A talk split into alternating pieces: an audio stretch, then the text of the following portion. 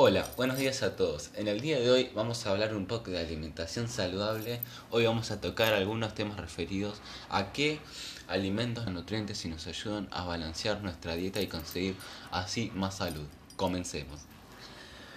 No es que hay un alimento mágico e indispensable, sino que el resultado se obtiene por la combinación y el equilibrio en su aporte. De todas formas, hay alimentos que son excelentes por sus propiedades. Los cereales como los arroces integrales, quinoa, mijo, amaranto y avena, también las legumbres como los porotos, lentejas, garbanzos, entre otros. Y las frutas donde encontramos un hidrato intermedio, pero con excelente concentración de vitaminas y minerales. Los alimentos anteriormente nombrados tienen proteínas y se suman en este grupo también las proteínas de alto valor biológico, tales como carnes, pollos, pescados, huevos y lácteos. Los frutos secos, las nueces principalmente, son las que mayor cantidad de omega 3 tienen, igual que el aceite de oliva.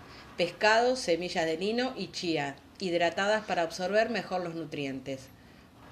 Si de alimentos hablamos, no podemos evitar incluir a las hortalizas, que combinando su especie y color son ideales para aumentar la saciedad y brindarle al cuerpo mayor cantidad de micronutrientes. Es importante incorporar estos alimentos de manera equilibrada y consciente porque un aporte excesivo de energía y nutrientes puede afectar el sistema digestivo y además generar aumento en la grasa corporal.